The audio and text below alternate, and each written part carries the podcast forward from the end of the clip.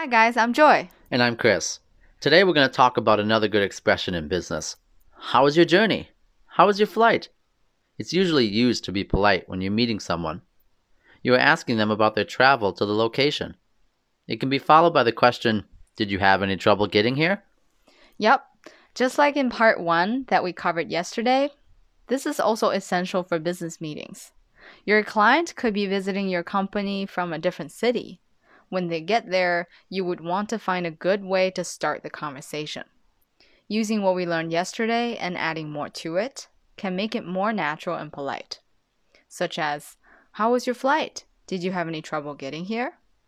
Here's an example. Hi, Jenny. Long time no see. When did you get here?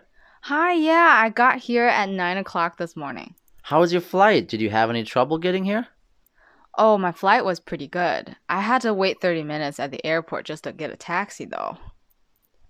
Do you have any clients or colleagues coming to visit you? Try to use these expressions. And don't forget to share our channel with your friends and family. And if you're looking for private English classes, feel free to contact us. Talk to you next time. Bye.